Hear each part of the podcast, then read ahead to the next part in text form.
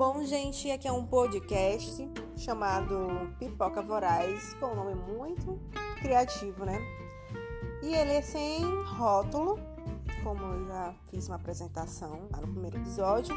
E espero que vocês curtam todo o conteúdo que for colocar semanalmente ou, depende do tempo, de 15 em 15 dias, tá bom, minha galera?